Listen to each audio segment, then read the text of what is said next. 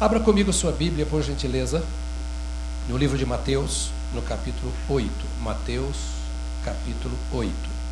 Enquanto você procura, eu queria pedir a você, assim, um trabalho emocional, intelectual, mental que você vai fazer agora.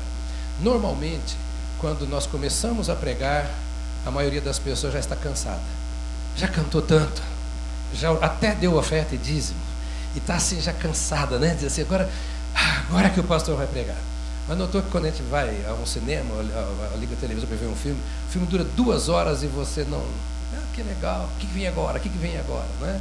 Então, prepare-se emocionalmente para ouvir a palavra de Deus também. Né? Nosso culto dura duas horas, quando eu não esqueço do horário. Então, é, fica tranquilo agora, descanse o seu coração, porque Deus quer continuar falando a você através da palavra.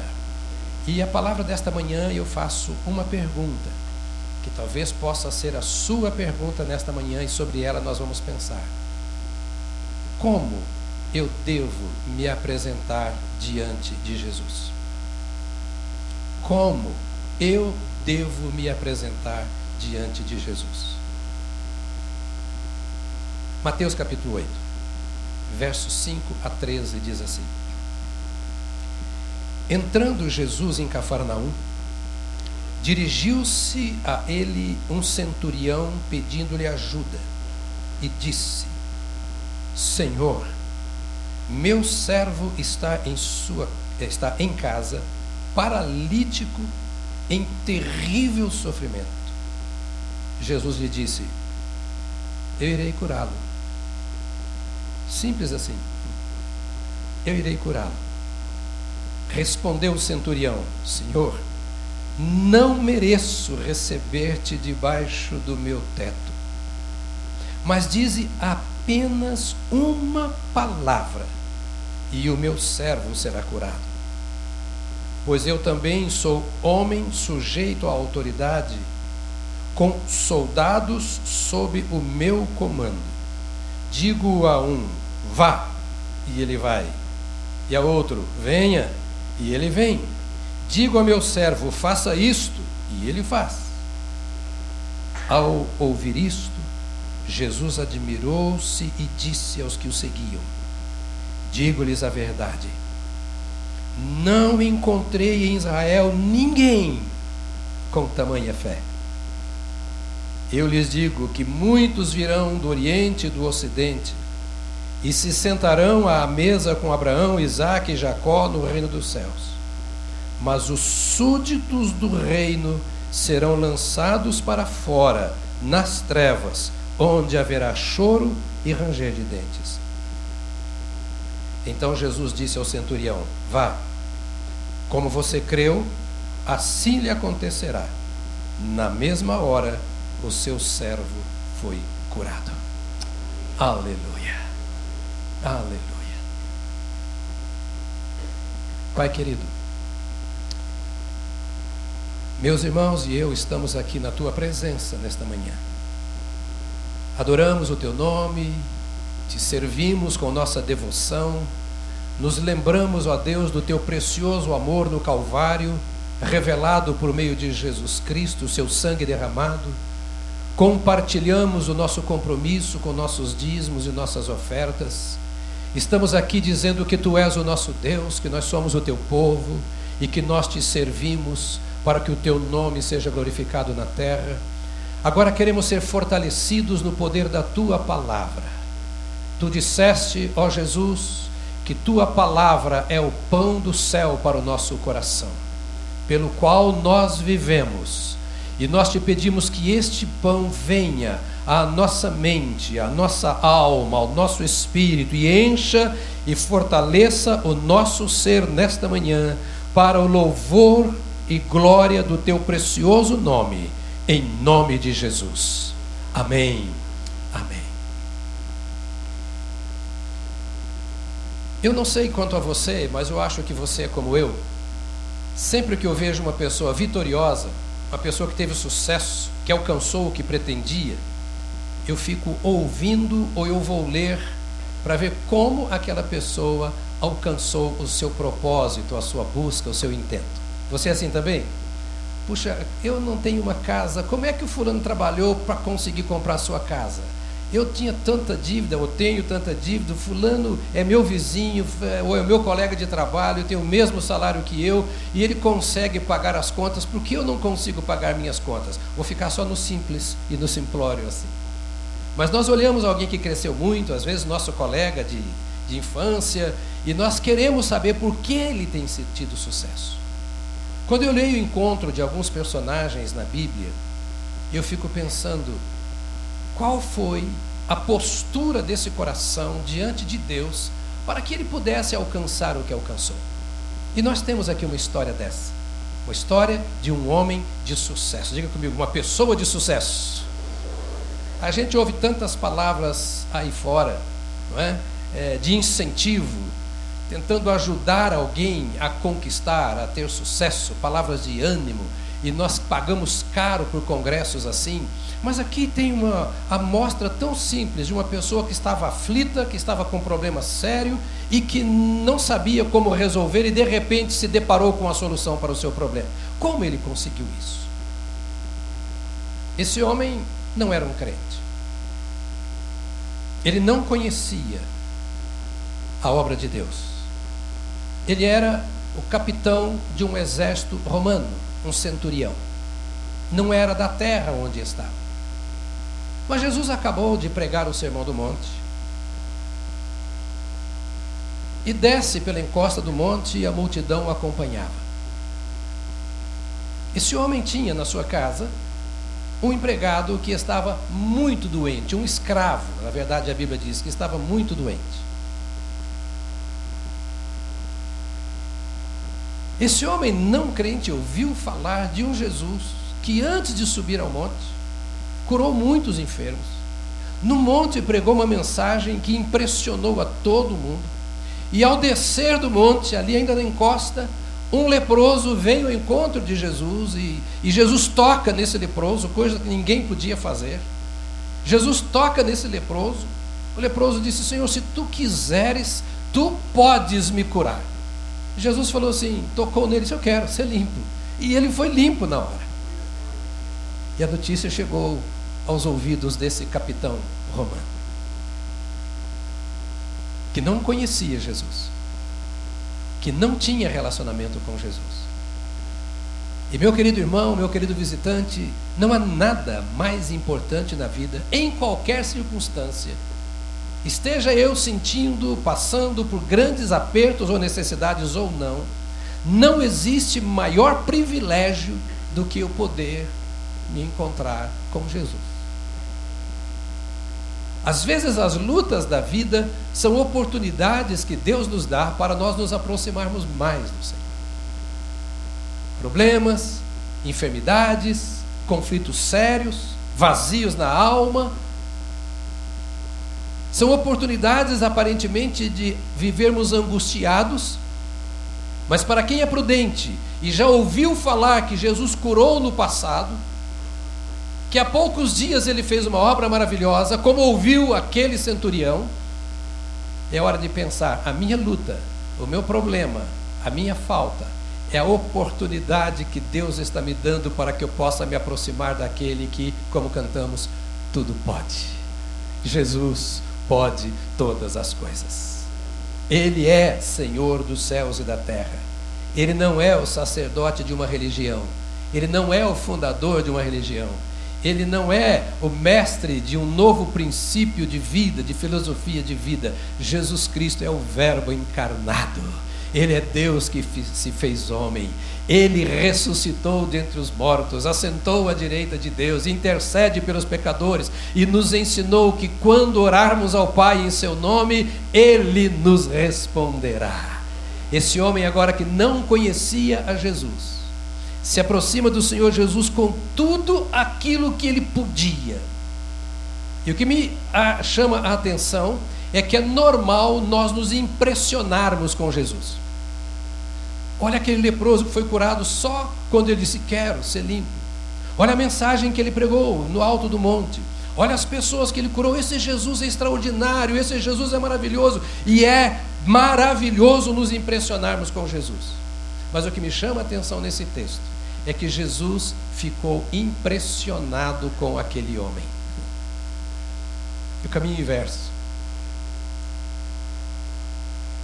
Qual é o sentimento de Jesus quando eu me aproximo dele?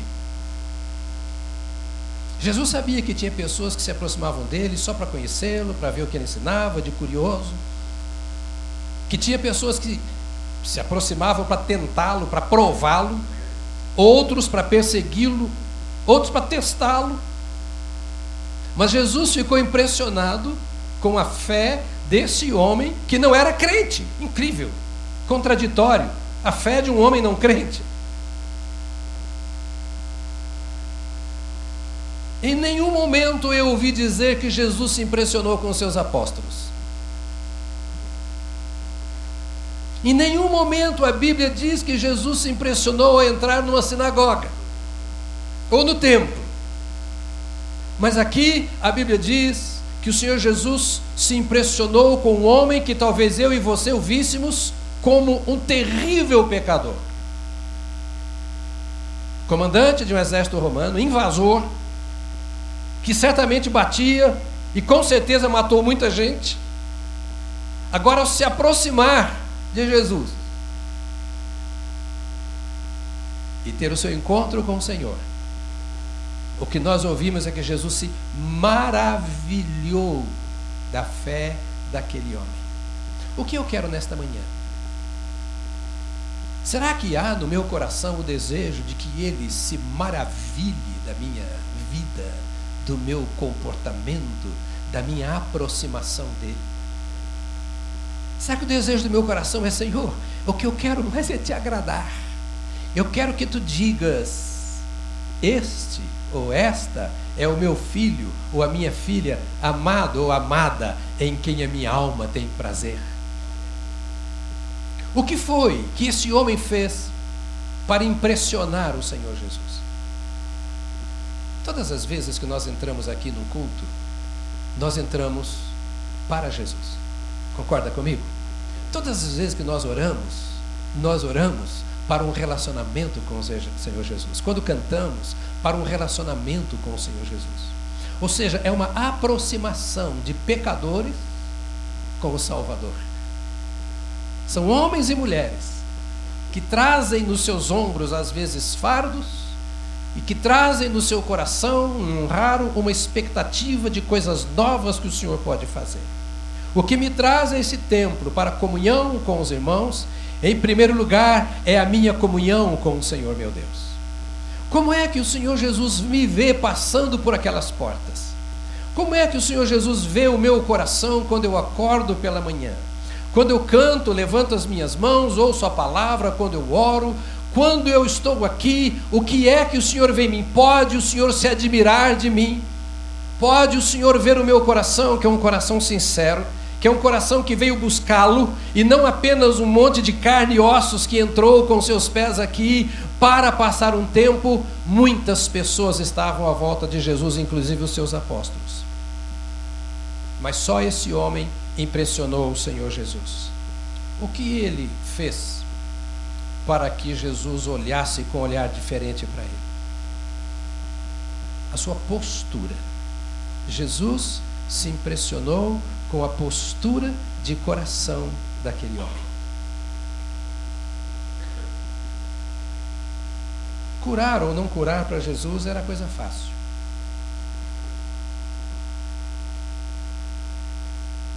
Expulsar demônios para Jesus não tinha problema nenhum. Mas ver um coração apaixonado só podia vir da parte de um homem que o fizesse voluntariamente. Que apresentasse o seu coração para Jesus. E a postura desse homem chamou a atenção de Jesus. Ele não era crente, ele não era um salvo, ele não andava com Jesus, mas quando chegou diante do Senhor Jesus, diz o texto assim, que ele chegou implorando. In, ele implorou. Ele pediu ajuda. O coração desse homem era um coração respeitoso para com o Senhor Jesus. Isto impressionou o Senhor. Um coração respeitoso. Igual aquele leproso de um pouco antes, que chegou para Jesus e disse assim: Senhor, se quiseres, tu podes limpar. Meus amados irmãos, essa é uma palavra de novo, simples de família da fé. Impressiona-nos a maneira como muitos comparecem diante de Jesus, como se Jesus fosse qualquer pessoa. Esse homem era a representação do maior poder político da sua época, o Império Romano. Ele falava em Israel em nome de César. Era o dever dele fazer cumprir a lei romana. Tinha poder para prender e poder para soltar, poder para deixar pessoas vivas e poder para matar. Todavia, quando ele comparece diante daquele andarilho, homem simples, chamado Jesus, ele aparece com o seu coração totalmente respeitoso para com a pessoa e para com a autoridade do Senhor Jesus.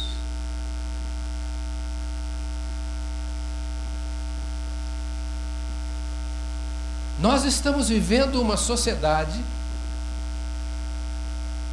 que tem perdido essa ideia de respeito, de honra, de filhos para com pais, porque perdeu-se de marido para com esposa, de esposa para com marido.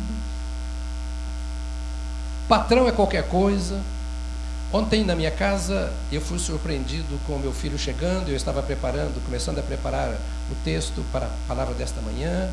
E o meu filho chegou e disse: Pai, pronto? Eu disse: Pronto para quê? Hoje é dia de filho e pai. Eu, como é que é? Hoje é dia de filho e pai. Será 10 horas da manhã, mais ou menos, 11 horas. Filho e pai? É. Hoje você vai sair comigo e eu vou pagar o almoço para você. Uau! Glória a Deus! Gafanhotos sumindo do bolso. Entramos no carro, Onde vamos? Não te interessa. Para onde nós quisermos. Eu que estou no comando hoje. E entra no carro em 40 minutos, e uma hora, e uma hora e pouco, e passa por estrada de trem. Tá, tá, tá. Me levou lá em São Roque para comer uma carninha gostosa. Mas no caminho ele disse assim: Pai, eu quis sair hoje para você me contar um pouco mais a sua história. E tinha um calhamaço de fotos na mão. Quer que você me conte a história dessa foto, dessa foto, dessa foto, dessa foto, dessa foto? Meu filho não é uma criança, é um engenheiro de 34, quase 35 anos. E eu confesso a você que muitas vezes nessa caminhada ali com ele ontem eu chorei. Lembrando da minha história pessoal, da minha história com a minha família, da minha história com meus filhos, da minha história. E eu já tinha a semana toda pensado nesse texto e pensado no que ia falar. Eu me senti premiado quando eu olhava o meu filho e dizia: com que respeito esse homem se dirige a mim para ouvir a minha história. E às vezes ele chorava comigo.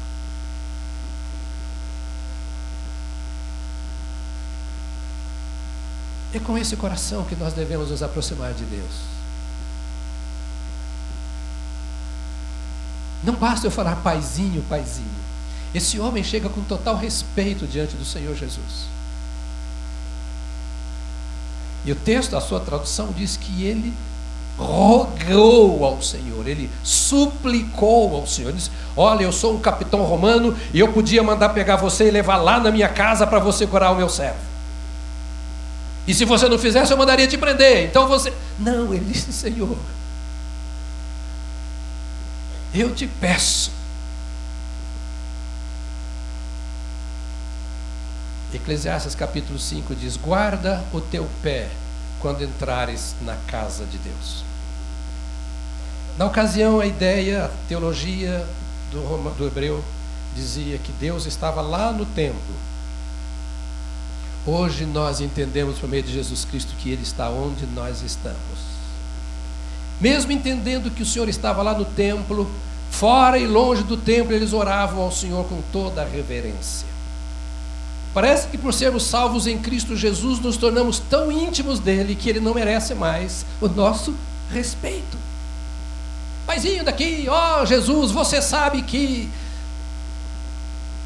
Quem é este meu Jesus? Com que coração eu me dirijo a esse Senhor Jesus? Qual é a minha postura diante desse Senhor meu Deus quando eu levanto a minha mão, quando eu canto? Para mim, uma primeira lição que eu tiro deste homem, que teve sucesso na sua oração, que teve resposta para a sua busca, é porque ele não se dirigiu ao Senhor como se o Senhor fosse qualquer um.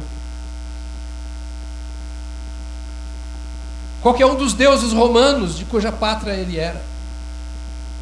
Mas se dirigiu àquele que ele sabia que era poder para curar um leproso, era poder para ressuscitar um morto, era poder para resolver o problema do seu servo que estava quase à morte, sofrendo demais, era poder para responder a sua oração. Esse é o meu coração, o seu coração, quando nós devemos, ou quando nós vamos orar, ou quando nós vamos cantar, ou quando vamos cultuar a Deus. Respeito ao Senhor Deus.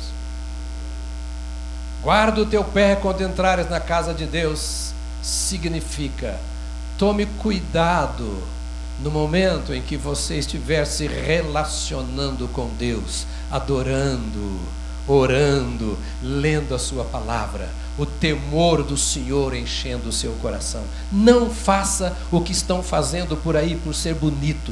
Não cante como estão cantando porque está na moda. Deixa o Senhor ver o seu coração cheio de respeito. Outra postura deste homem aqui era de humildade. Diga comigo, humildade. Escola dominical, tá, querido? Escola dominical. Ensinando o filhinho a falar com o papai. Hum? Humildade.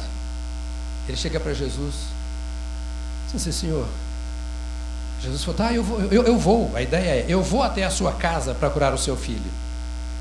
A expressão dele é: Eu não mereço que tu entres debaixo do meu teto. Não mereço. Capitão Romano. Não é, Coronel Terra? Terra já foi capitão. Coronel. Um capitão romano. Eu não mereço. Mas você é autoridade nessa terra, você representa Roma. Eu não mereço que tu entres na minha casa. Aqui tem uma chave para mim. Porque a Bíblia diz que Deus resiste ao soberbo, mas Ele dá a sua graça ao humilde. Aleluia. Não tem papo entre Deus e o soberbo. Não há diálogo entre Deus e o orgulhoso. Deus resiste ao orgulhoso. E quando aquele homem comparece, na época terra, não sei se era estrela, já não sei mais como é que era o capitão que que usava naquela, mas cheio de estrela, vamos dizer, hoje diante do Senhor, com aquele coração humilde, o Senhor diz assim: é isso que eu preciso. Um coração contrito e quebrantado, não desprezarás, ó Deus. Amado, eu respeito qualquer postura mas eu fico incomodado quando alguém chega diante de Deus e diz, Senhor, porque eu mereço, porque o Senhor disse, o Senhor vai fazer, porque etc. Eu digo, aleluia. Quero ver o resultado. Porque eu tenho visto muita gente gritando, reivindicando seu direito, declarando não sei o quê, mas no final, eu, mas você conseguiu? Não. Aconteceu? Não. Então para de, de gritar, de sapatear, de fazer o que está fazendo. E não sou contra gritar nem sapatear. Estou falando de coração e não de corpo. Porque o Senhor vê o coração do homem. Que não está longe ou que está perto dele. Há um coração contrito e quebrantado, não desprezarás, ó Deus. Outra característica. Estamos pensando num homem que venceu, concorda comigo? Porque nós andamos o dia inteiro conversando com pessoas que, do ponto de vista moral e espiritual, estão perdendo. Então vamos buscar a experiência de quem ganhou e que não tinha nenhuma experiência com Cristo ainda naquela época. A outra postura dele, ele era um homem confiante em Jesus Cristo. Ele não chegou para tentar a sorte, para ver o que ia dar a sua busca. Ele via, ou melhor, ouviu certamente tudo aquilo que o Senhor Jesus fez. E com respeito, com humildade, ele comparece na presença do Senhor Jesus Cristo. Diz assim: Se tu disseres só uma palavra, o meu servo será curado.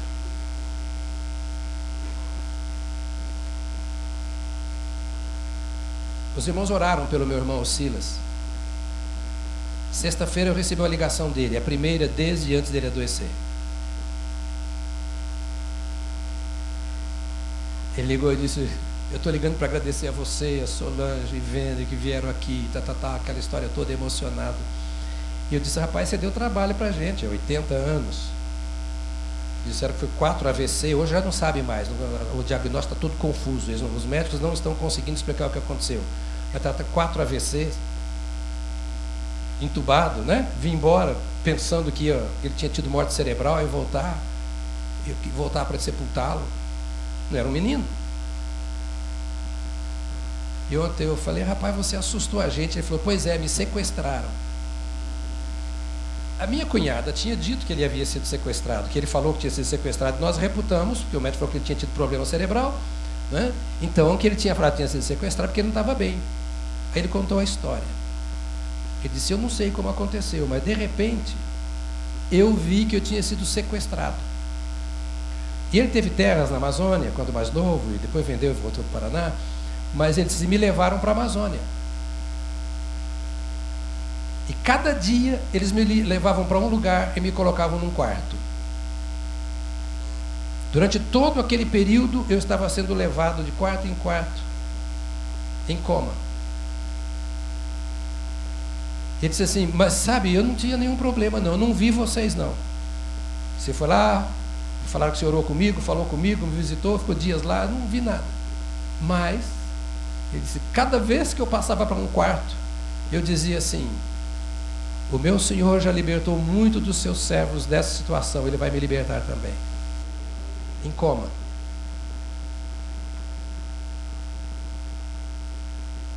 Quando eu vi aquilo, eu chorei. Eu pus em viva voz para a Solange ouvir. Quantas pessoas eu visito em coma nos hospitais? Oro com elas e falo com elas como se elas estivessem me ouvindo, porque eu não sei se estão me ouvindo. E vocês que trabalham em hospital, é, talvez conheçam muitas histórias, mas eu nunca tinha ouvido alguém dizer em coma eu falava. E achava que estava sendo sequestrado, na mente dele ele estava sequestrado. O meu Senhor já tirou muitas pessoas dessa situação, Ele vai me tirar também. E de repente, esse camarada, depois de seis dias, está seis dias em coma, está agora sentado na cama conversando com a família e comendo. Aí ele disse para mim e para a Solange assim: Olha, ele gosta muito de tocar gaita. Disse assim: Hoje eu estou com o meu bico doendo já, que tem duas horas que eu estou tocando gaita aqui, louvando a Deus. 80 anos. 80 anos. Mas como isso aconteceu? Ele cresceu confiando no Senhor, foi criado confiando no Senhor, vive todo dia. Ele vai para as ruas distribuir folheto e pregar o Evangelho pessoalmente para as pessoas. Ele ama o Senhor Jesus. E sabe quando eu amo ao Senhor Jesus, eu sei em quem eu tenho, quem, em quem eu tenho crido. E estou bem certo que Ele é poderoso para qualquer situação. Então, é, este respeito e esta humildade desse homem não são sinônimos de fraqueza. Pelo contrário, são sinônimos de confiança. Eu estou debaixo de autoridade, eu sei o que é isso. Eu também sou um homem que tem autoridade para mandar fazer, seja o meu soldado ou o meu escravo. E eu sei que tu, Senhor, és a autoridade, eu reconheço autoridades. E quando eu sei qual é o meu lugar e o lugar de quem está acima de mim, eu sei que as coisas andam em ordem. Na nossa vida natural, nós precisamos respeitar a autoridade, aprender o que é autoridade, exercer a autoridade com direito, e isso nos ensinará o coração a nos portarmos com a mesma postura diante do Senhor Deus, confiante. Esse homem disse: Eu sei quem tu és. Veja a situação do meu filho, do meu, do meu servo. Eu não tenho solução para ele, mas o Senhor tem, porque se o Senhor, que é autoridade, falar uma palavra só, o meu criado, o meu servo, vai sarar. Ele vai sarar.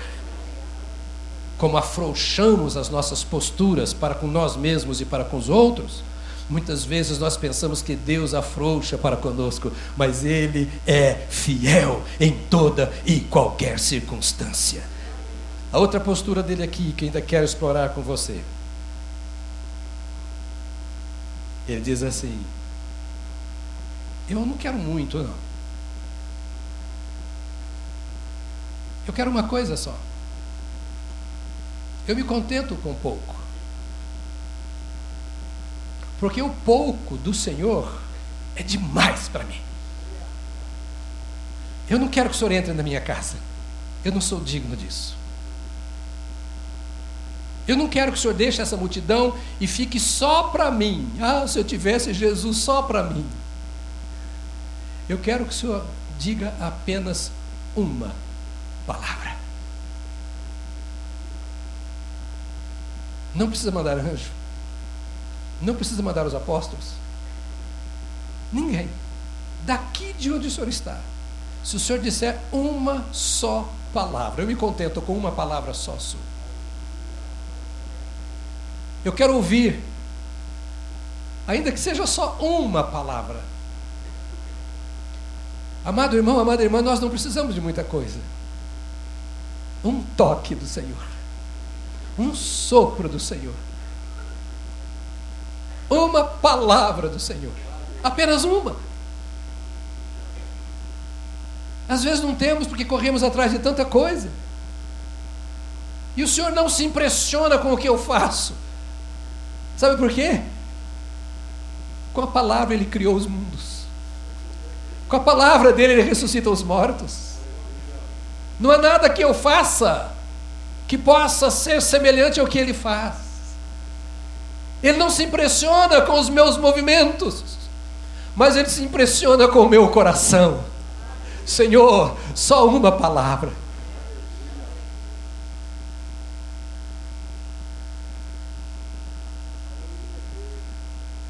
Que, você precisa? É do coração desse pecador, pecador como você e eu somos. Quem sabe possamos hoje de manhã pensar assim: eu quero ser como este capitão do exército romano. Dizer para o Senhor: se o Senhor disser uma palavra só, eu estou satisfeito. Lembra do Lázaro? Morto há quatro dias. Jesus não precisou levantar o braço e dizer: Ó oh, meu Pai, manda aí multidão de anjos, serafins, querubins. Olha. Ele chegou e disse assim: Faça o seguinte, tira essa pedra daí.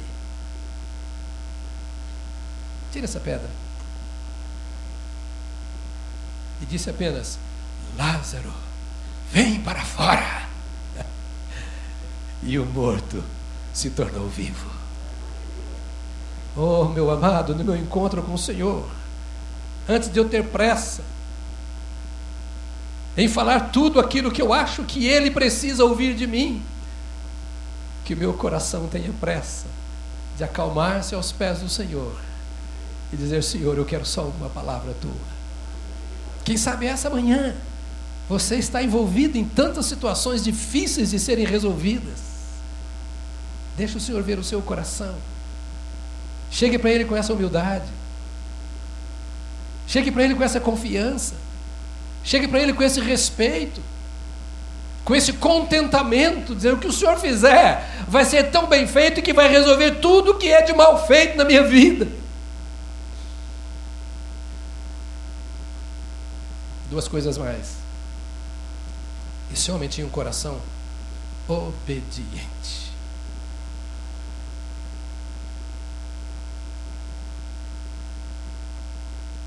Obediente.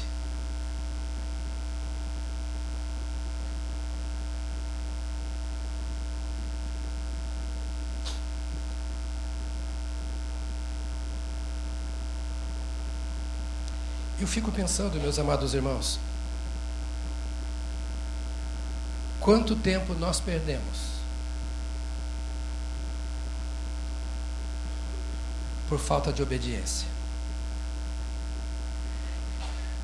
Quanta bênção nós perdemos por falta de obediência.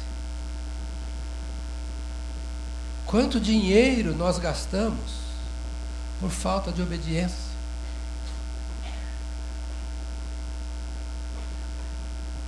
Quantas situações ruins na família por falta de obediência. Quanto peso na alma por falta de obediência. Quanta intriga. Eu sei que você já pensou na sua mente, para, pastor, chega. Já é problema demais por falta de obediência. Quanto milagre e quanto mais e maiores milagres poderíamos experimentar se fôssemos obedientes. Quanto mais cheios do Espírito Santo e de dons espirituais poderíamos ser se fôssemos obedientes. Quão leve seria a nossa vida, a nossa caminhada o nosso fardo, como Jesus disse que seria. Se nós fôssemos obedientes, obedientes ao Senhor Jesus, obedientes à palavra do Senhor Jesus, obedientes à ordem do Senhor Jesus, reconhecendo que Ele tem autoridade para dizer vai e ir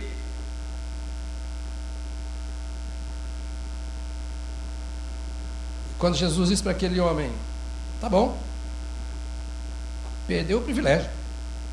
Eu até iria tomar um cafezinho na sua casa. Você não quer? Não tem problema. Eu vi seu coração. Vai. E ele foi. O capitão obedeceu a Jesus. E na mesma hora, diz o texto, o seu servo foi curado. Aleluia. Não custou um centavo. Não tomou um remédio.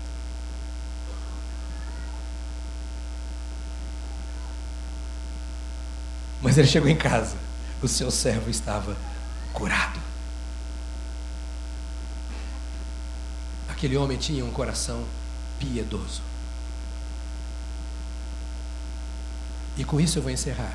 Um coração piedoso.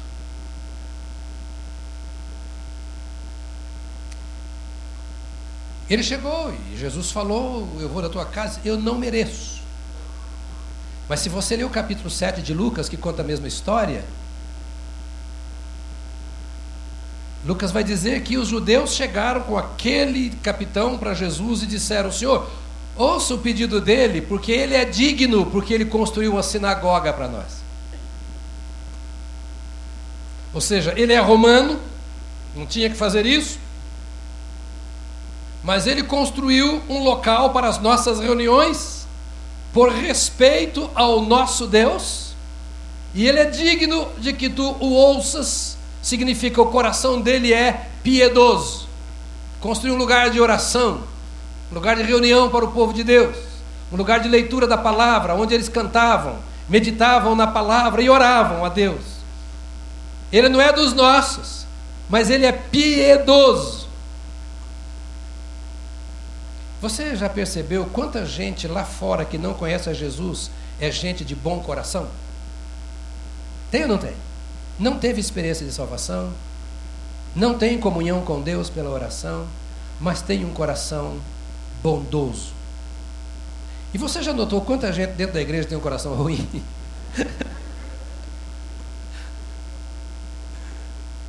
que você veio para adorar, fala, mas perto dele eu não vou sentar, não. perto de... Não, não, não, não confio na oração desse irmão.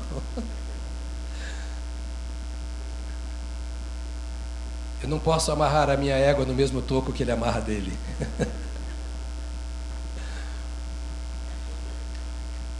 Coração bondoso. De onde viemos? Eu não sei que coração tínhamos. Mas Deus não despreza o coração contrito e quebrantado. É um coração que olha com bondade para o outro. Não olha com julgamento para o outro. Olha com respeito. Olha com amor. Desejando o bem. Isso é ser bondoso. Não olha com desconfiança. Eu não tenho direito de imaginar o que você é, o que você está querendo fazer, quem você. Não é isso. Eu chego com bondade para ministrar ao seu coração a bondade, para fazer você se sentir abençoado com a bondade. Nós cantamos agora que Deus é bom, tão bom para mim.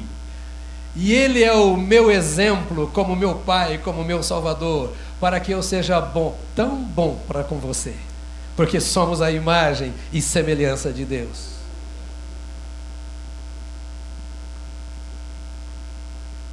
Isso significa esse coração quebrantado diante do Senhor. Isso significa esse coração piedoso, a piedade tem aquela ideia de santidade.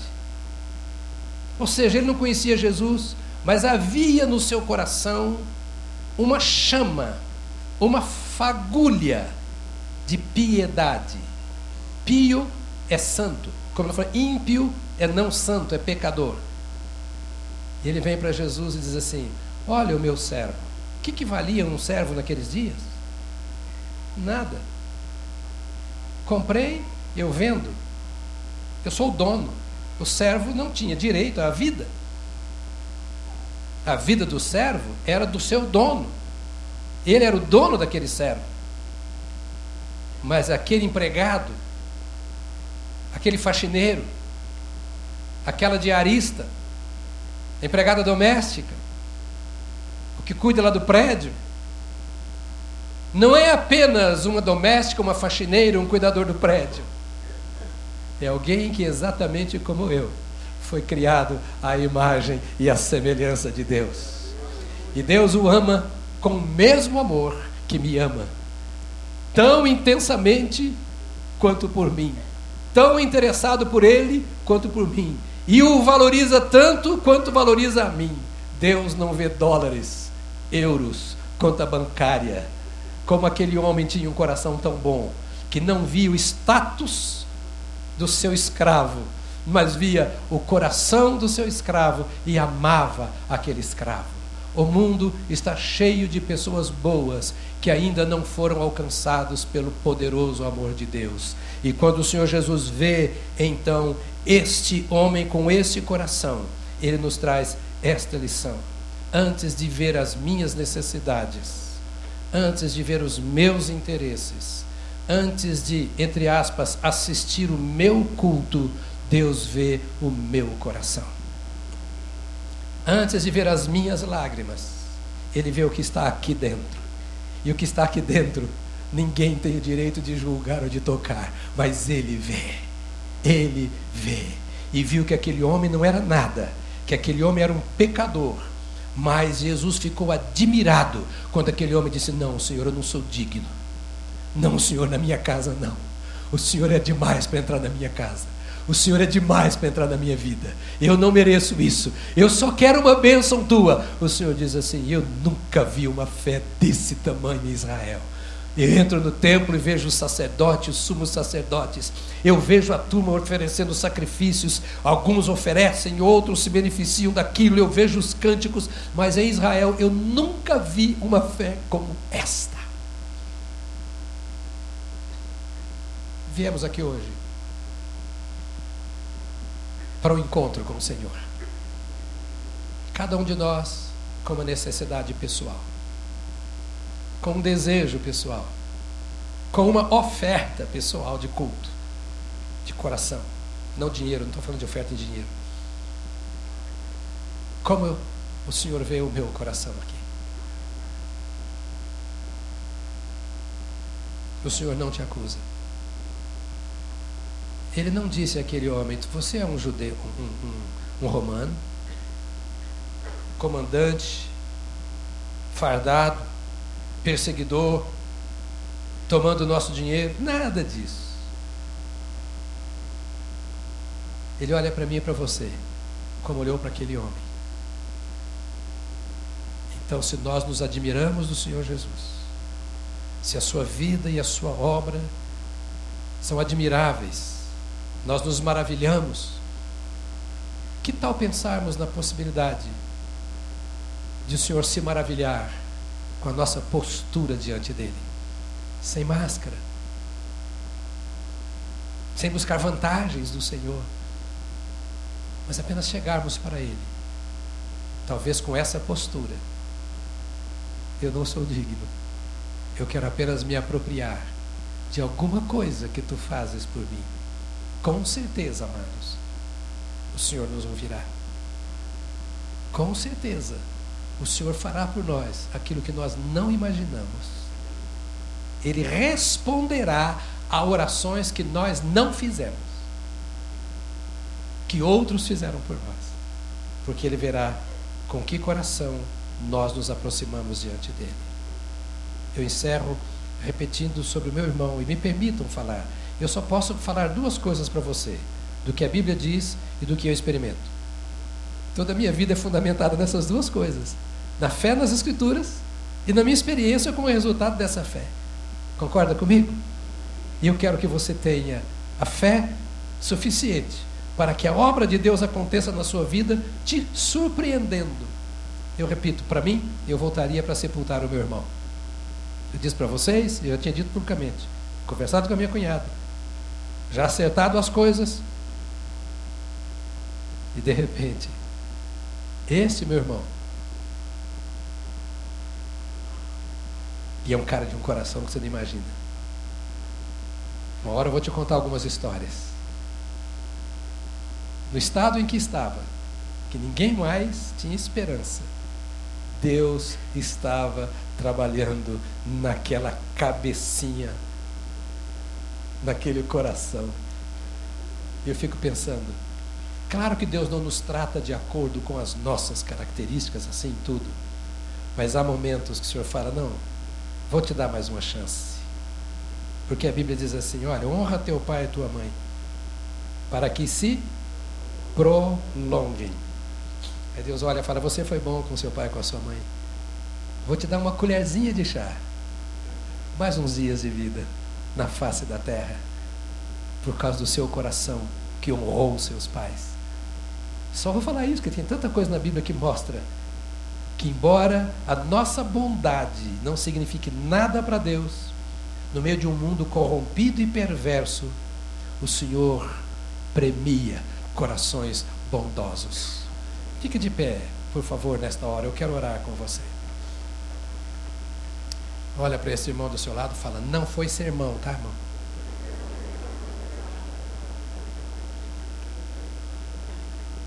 Mas eu sei que Deus falou com algumas pessoas aqui nesta manhã. Sabe por quê? Porque a vida é simples. A vida é simples. Se de um lado ela é muito complicada, do outro lado é simples. E ela é complicada naquilo em que nós a fazemos complicada. E é simples na medida em que nós a tornamos simples. Como está seu coração nesta manhã? Com que coração você começa esta semana? Para orar, eu queria te pedir, por favor, não olhe para os outros. Não olhe para os outros.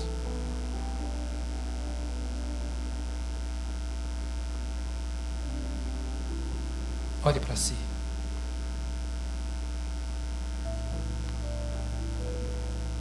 Pedro seguia Jesus depois da ressurreição. conversando com Jesus, que disse para ele: Olha, apacenta os meus cordeiros. Ele disse: Como, como é que eu, Pedroca, que fala pelos quatro cantos, não tem trava na língua, né? É, te neguei, e o Senhor vai falar para eu agora cuidar do teu rebanho? Olha o João vindo atrás de nós. Quanto ao João, capítulo 21 do Evangelho de João está isso. Quanto ao João, o que, que vai acontecer? Se o Senhor está falando isso para mim, o João que deita no teu peito, que é aquele apóstolo mais próximo, eu imagino que o Senhor preparou para ele. Jesus virou para ele e falou assim: oh, Pedro, se eu quero que ele fique até que eu venha, o que, que você tem com isso? Cuide da sua vida. É exatamente isso, está lá, vai lá em João capítulo 21. O que, que você tem a ver com a vida do João? Por que, que você não se contenta com uma palavra? Eu disse para você pastorear, é um privilégio para você cuidar do que é meu da minha riqueza, meu rebanho. Eu pus na sua mão, você quer o quê? Deixa o João que eu cuido dele. Não olhe para os outros. O Jesus que ama o João, ama você também. Por mais Pedro que você seja, ele te ama. Por que não encher o seu coração do amor de Jesus? Por que não se render totalmente a esse amor que se rendeu? Por que não cultuar com o mesmo empenho, com a mesma dedicação que ele se deu em meu lugar? Por que não me entregar totalmente a Ele em oração, em serviço, em adoração? Por que não me levantar amanhã com a mesma disposição que Ele se levantava em meu favor? Por que não deixar que Ele viva em mim e através de mim? As coisas vão começar a acontecer. Você verá milagres, porque Ele continua sendo o mesmo Jesus. Você verá o poder de Deus se manifestando, porque Ele é poder. A morte não o deteve. Ele pôde vencer tudo porque Ele é poder. Então não olhe para nada mais. Olhe para a sua postura diante do Senhor. Deixa o Senhor te limpar. A presença do Senhor te tocar. Para que ele também se maravilhe, dizendo: Puxa, olha como esse cara aqui era um pecador miserável, olha como mudou. Ele deixou eu trabalhar a vida dele. Olha como esse era um crente incrédulo. Olha como hoje o Espírito Santo domina o coração dele. Olha, é claro, eu estou usando uma linguagem figurada, porque Jesus sabe tudo. Mas o que eu quero dizer é que ele tenha prazer, que ele diga de mim o que o Pai disse dele: Este é o meu filho amado, em quem eu tenho prazer. Dê a mão a quem está do seu lado agora.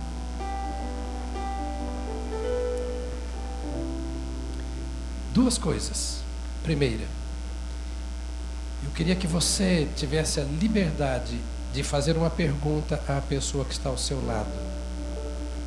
E agora eu quero que você ouça a resposta.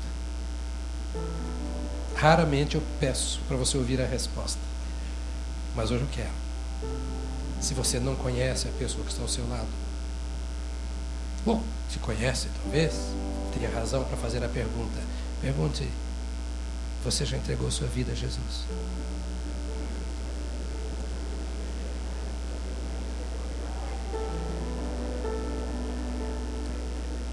Se não entregou, hoje é o dia. E eu não vou te chamar aqui à frente hoje, não. Se você ainda não tem um compromisso com Cristo, se a sua vida não foi transformada, se você não sente esse prazer no Senhor Jesus, a pessoa que está ao seu lado vai te ajudar. Nós vamos orar por você agora. E você vai dizer para ela assim: Eu quero ter uma experiência pessoal com Cristo. Eu quero. E se essa pessoa disser para você, querido, e você não ainda sabe porque é novo na fé ou qualquer coisa, os pastores vão estar aqui na frente. E você vai trazer essa pessoa até um dos pastores aqui para dizer. E o pastor vai dizer para ela o que ela vai fazer. Que tal? Feche os seus olhos.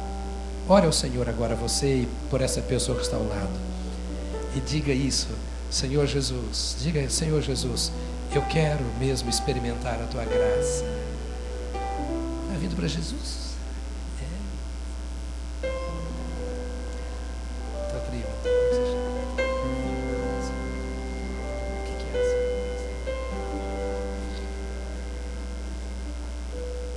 Jesus vem. Às vezes nós não conseguimos nem.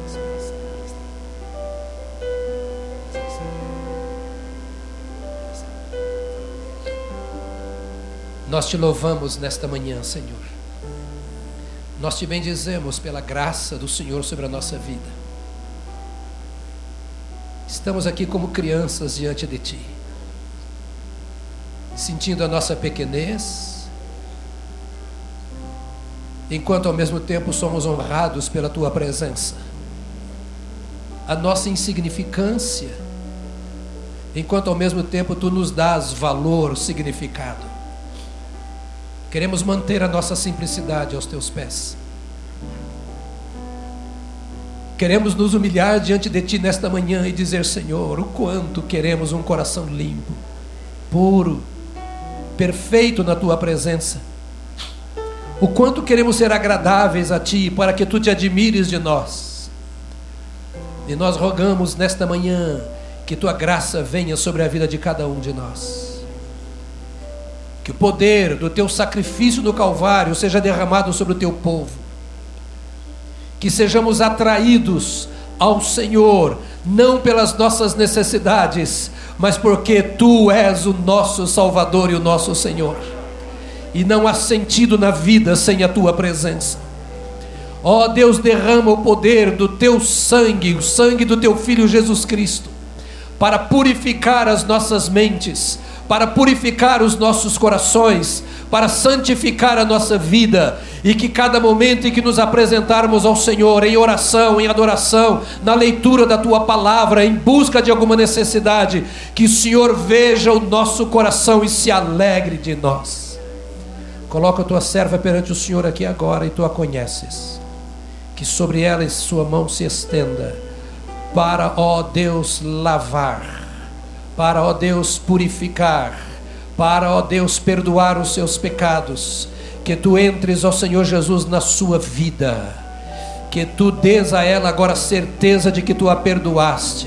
Que tu faças cair, ó Deus bendito, todo o peso, todo o fardo, toda, toda, tudo aquilo que perturba a sua mente, o seu coração, a angústia, o vazio da alma, e que agora tu a enriqueças no teu poder que esta noite seja maravilhosa para tua filha, que ela durma e tenha paz, que ela tenha a sensação gostosa da tua presença. Olha, ó Deus, e transforma agora para o teu louvor, e faça o mesmo por outras vidas que aqui estão nesta manhã, em nome de Jesus Cristo. Amém, amém, amém, aleluia, amém. Cuida dela, tá? Hey.